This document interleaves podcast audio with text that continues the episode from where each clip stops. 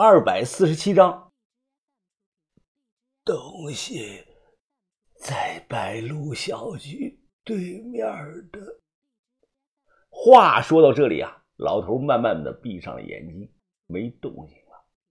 雪雪，你话要说完啊！宝贝藏在小区哪儿了？雪，你说完啊！你雪，我急了，用力的摇晃着他的身子。别咬了，年轻人，我还没死呢。他睁开眼睛看着我，突然微笑了起来。我突然觉得呀，直接告诉你位置那样太没有意思了。关键词啊是白鹿小区。我这里有首藏宝诗，如果到时候你有缘能找到，那就把宝贝全拿走吧。随后，老头的脸上挂着淡笑，他看着天花板，开口念道：“观音一笑解千忧，菩提树下众人求。”众生寻他千百度，一心向复心中留。念完这首莫名其妙的诗，徐老爷子便闭上了眼，不再说话，并冲我摆了摆手，意思是你走吧。我几番是欲言又止，最终还是没再开口，轻轻的带上了门。是不是有人不信呢？我告诉诸位啊，某位大藏家马先生他说过这么一个故事，网上有原视频，想了解的可以去了解一下，很有意思。就搜索“马什么什么讲仿古话”这几个字就行。说大概在一九九五年，有个姓刘的人买到了一张宋代的《郊野图》，这张画是国宝，是孤品啊，在清宫遗失的名单上。《石渠宝笈》也曾记载过这张画。这个人买到画以后，据传又找来了五位顶尖的高手来复制这张《郊野图》，分别是画画的一个人、题字的一个人、装裱的一个人、刻章的一个人、整体做旧的一个人。最后共做了八张一模一样的出来，一张以七百八十万的价格卖给了国内明星的藏家，还余下七张。这个姓刘的就找了七个人，分别在七个不同的国家把这张画给卖了，总价听说一共卖了有六千多万。某世界著名博物馆也收了一件，这还是上个世纪九十年代末的事了。有一天出事了，其中啊，在米国的一位大藏家把这张画啊送到了苏富比拍卖，苏富比印了拍前的宣传图册。寄给了全球各大藏家，结果啊，另外七个买家看到了图册，顿时傻眼了。明明这张孤品画在我手里，怎么跑到国外去了呢？最后一查，全他妈是一个样啊，都是仿品。马先生讲的隐晦，说是五个人做的假，其实哪来这五个人呢？从头到尾就是一个人做的。做郊野图的，就是关在佳木斯精神病院的这个侧门鬼手徐小波。另外啊，这首藏宝诗也是真的。徐老爷子给我开了个天大的玩笑。我数次去南京，可能没有缘，我至今为止都没有找到他临终诗里描述的藏宝的地点。我把机会让给诸位，你信我又不会损失什么，对吧？不信的那就拉倒。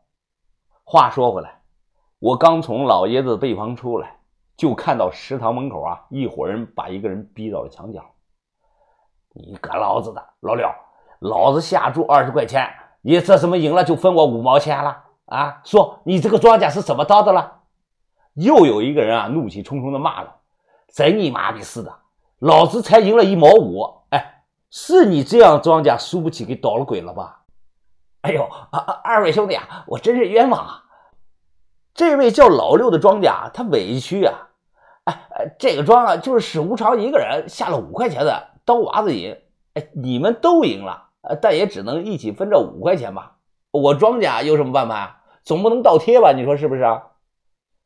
我在旁边啊，听得暗喜，心想这就是当这个赌狗的下场。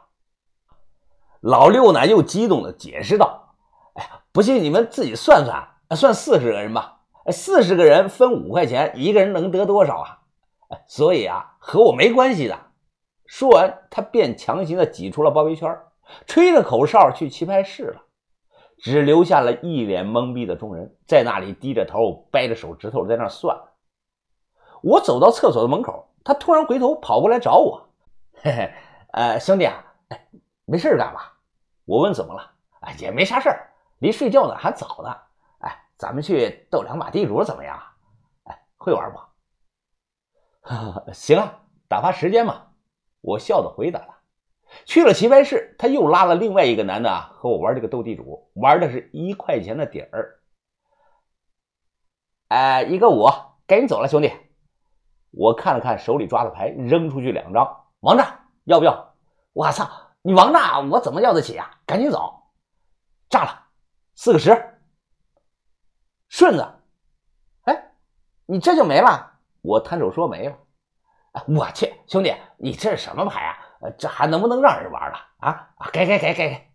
他俩呢，叼着烟，一脸的不情愿，各扔给我两块钱。啊，六哥，我抽一颗行不行？我的烟在屋里。啊，抽吧抽吧。于是我就点了根，开始吞云吐雾。开局玩了三把，我连赢了三把，把把有炸，共计收款十二元。在第四把开始前啊，我摸了摸肚子，哎呀，哎，六哥，我去趟厕所啊，等我，马上回来，咱们再继续。我刚走到门口，一张扑克牌突然就隔空飞了过来，啪，一声啊，就插到了这个木门上，就跟刀片一样。这应该是叫飞牌，兄弟啊，咱这里可不行，赢了就走啊！我面不改色，回头笑，谁跑谁没爹妈啊！哎，要不六哥，你跟我一块去上厕所吧？好，好，好，那倒不用，你去吧啊！快去快回，我们等你。我出来冲地上啊吐了口痰，心想你慢慢等吧。我没吃过猪肉，但我见过猪跑。事不过三，先让赢上三把，然后开始出签儿。合伙榨干我身上的钱，千门拦道的老套路啊！我呢，直接去了四零二的病房。秦爷，我买包烟啊，只有关停了二十。这个烟进价八毛钱一盒，你便宜点卖给我吧，秦爷，我就十块钱。呵呵呵行行行，十块就十块吧。秦爷从床底下摸出来一包烟，扔给我，然后他小声的对我说道。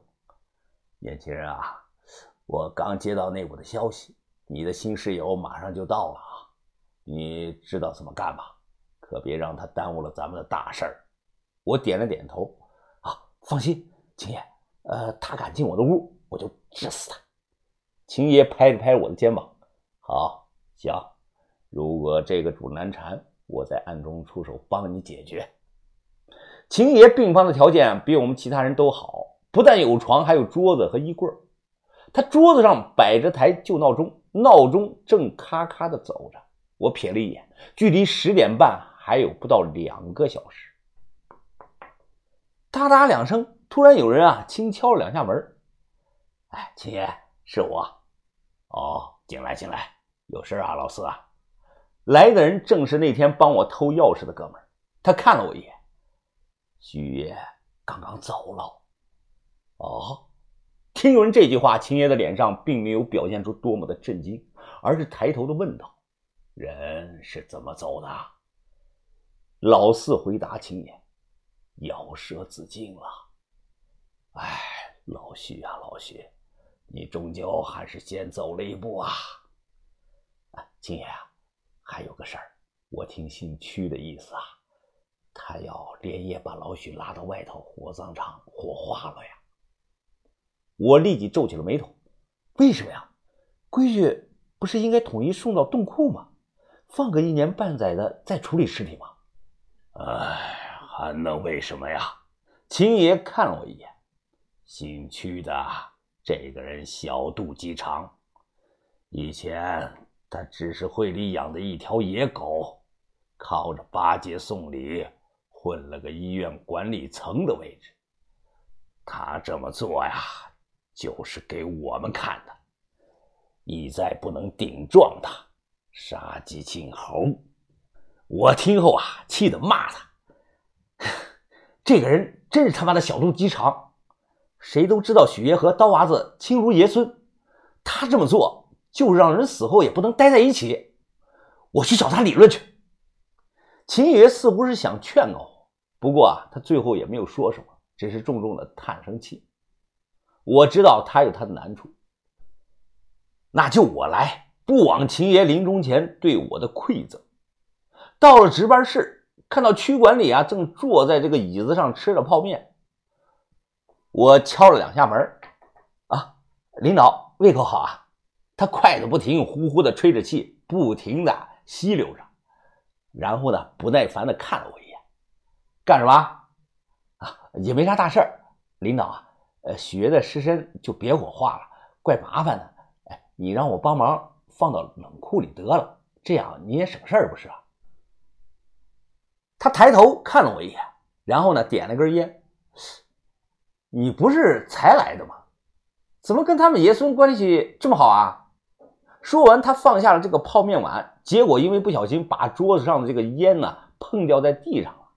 我忙跑过去，弯腰把烟盒给捡起，并把手心里藏的一张百元大钞悄悄地压在了烟盒下。他人坐在凳子上是纹丝不动，我知道啊，这意思是嫌少。于是我一咬牙，又加了一张。哈哈，呃，那个吴峰啊，那这件事儿就照你说的办吧。于是这晚九点多，我帮徐老爷子擦干净脸。将他和刀娃子的尸体处理好了，他们挨着当了邻居。他们不是同年同月同日生，但却是同年同日死。十点一到，所有人回房，房门按时的锁了。窗外能看到烟花，烟花在天空中绽放，感觉离得很远。那里应该是佳木斯市中心，而恰巧这一天是大年三十的晚上。我把头发整乱。再把这个裤衩啊拽出来露在外面，对着镜子笑了笑，让自己看起来像个变态一样。十点半，走廊外突然传来了一阵的骚乱，并伴随着一个男人歇斯底里的大喊声：“啊，放开我！老子不要主人了！敢动我，你们就死定了！老子没病，老子没病，老子是银川王，听到了没有啊？老子是银川王！”听到这个莫名有些熟悉的声音，我张大了嘴，呆滞住了。我瞬间回想起来，两年前他在我耳边说的那句悄悄话。